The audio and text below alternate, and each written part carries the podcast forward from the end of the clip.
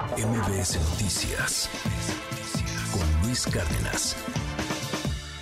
El balance económico de este 2023 que acaba de pasar, ¿cómo nos fue? ¿Nos fue muy bien? ¿Nos fue muy mal? ¿Nos fue regular? ¿Crecimos? ¿Crecimos lo suficiente? ¿Pudimos haber crecido más? Siempre se puede crecer más, aunque también siempre te puede ir peor.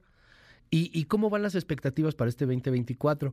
Yo empiezo a escuchar de pronto por ahí algunos comentarios un poco negativos, eh, empiezo a ver algunas expectativas también que, que no son muy halagüeñas, ¿no? Lo que dicen en la misma ONU, ahí de pronto el, el tema del crecimiento económico de México a lo mejor se reduce para este 2024 año bien complicado, no solo para México, sino para el mundo.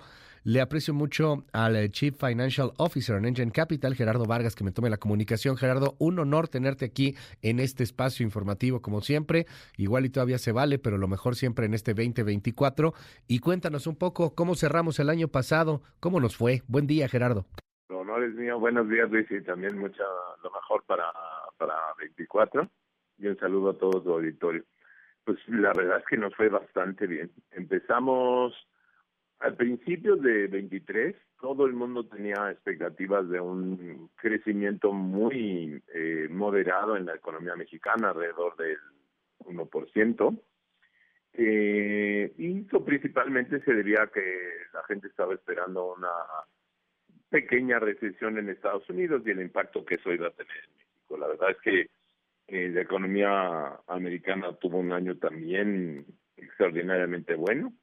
El crecimiento en México, si bien no es este, para lanzar cohetes, es un muy decente, va a estar alrededor del tres y medio por ciento, impulsado pues por principalmente el, sector doméstico, eh, resiliencia en, en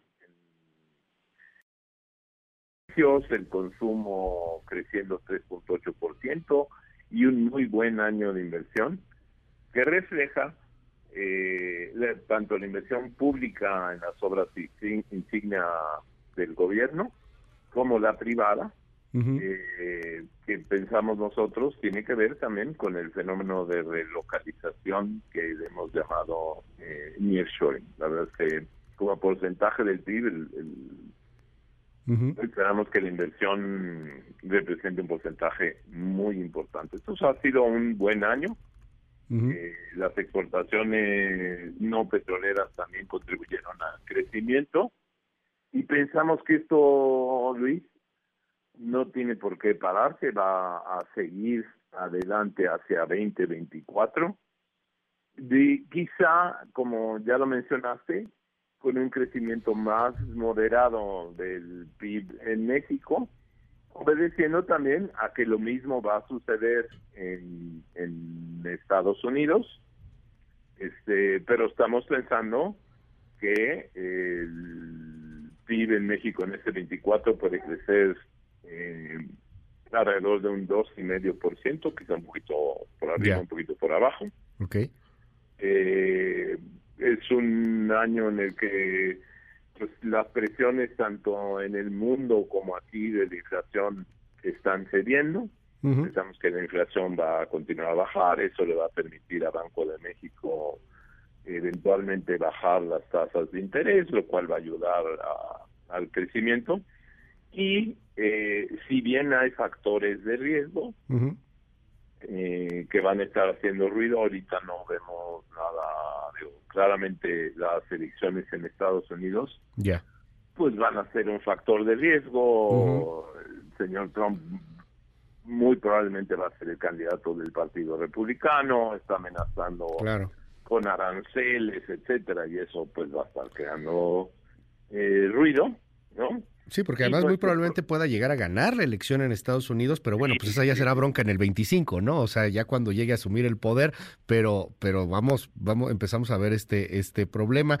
Me llama la atención también yo yo quiero preguntarte si me das oportunidad, Gerardo, este asunto de la de la inflación y la expectativa de si suben o bajan las tasas de interés. Veo, por ejemplo, la primera plana del diario El Economista el día de hoy con las bolsas de este miércoles triste. Ayer le fue mal pues prácticamente a todas a todas todas las bolsas. Hay ahí esta, esta expectativa en torno al tema inflacionario y así se va o no se va a reducir la tasa de interés, si el crédito va a volver a ser eh, pues relativamente accesible o van a continuar tasas extremadamente altas. ¿Cómo ves eso y cómo nos pega aquí en México? Déjame, siempre los mercados y especialmente los accionarios, pero todos los mercados, eh, una característica que tienen es que adelantan eh, las noticias, el impacto lo magnifican. Y la verdad es que los mercados estaban descontando unas bajas en las tasas de interés, tanto en Estados Unidos como en México, muy, muy temprano en el año, ¿no? A pesar de que quizá los banqueros centrales han dicho que van a actuar con más moderación, etcétera, el mercado de todas maneras decía, no, se van a adelantar. Y las noticias recientes que ha habido sobre la inflación en Estados Unidos ha habido un pequeño rebote en la inflación y eso ha provocado que la gente eh, diga, uff, no van a bajar la tasa de interés tan rápido como yo creía. Este eh, y eso es lo que ha provocado el ajuste en los mercados. Sin embargo, yo creo que no hay duda que, que las tasas de interés van a bajar. La pregunta ahorita es ¿cuándo? Oye, dime algo, eh, Gerardo, para, para cerrar un poco este, este asunto el día de, de, hoy, en medio de todas estas expectativas, ¿qué es lo que más estaría preocupando en el 2024? En México estamos en medio de una elección, de una polarización inédita como no se había visto, de, de una desigualdad también extremadamente marcada. ¿Cuáles serían, no sé, los dos, los tres focos rojos que ves para este 2024? Mira, eh, yo creo que, déjame empezar por algo que está lejos de, mm, nosotros, que es, eh, y que es un riesgo que está latente ahí, que es una expansión del conflicto en el Medio Oriente.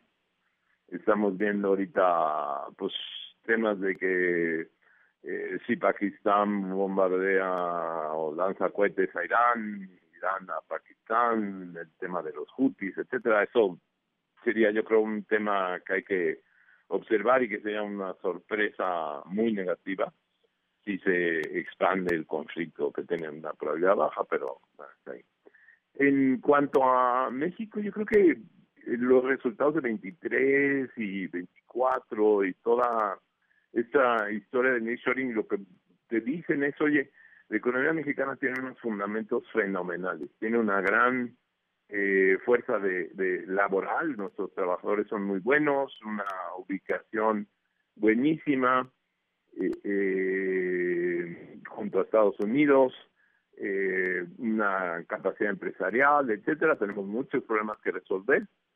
¿Qué creo yo que serían factores sorpresivos muy negativos? Una elección cuestionada. Yo creo que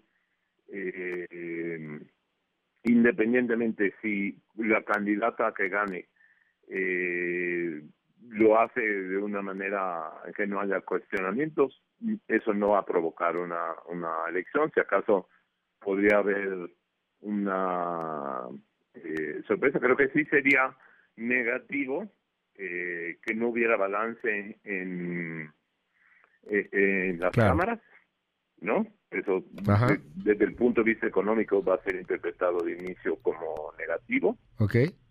Este, y también eh, el actuar de narco, creo que el tema de la inseguridad y la actuación de eso también es un factor que podría resultar negativo y que podría eh, pues afectar a la inversión muchísimas gracias, eh, muchísimas gracias por estar aquí con nosotros. Es Gerardo Garza, Chief Risk Officer en Engine Capital. Muy buenos días. Gracias, Luis, y saludos a todos. MBS Noticias Cárdenas.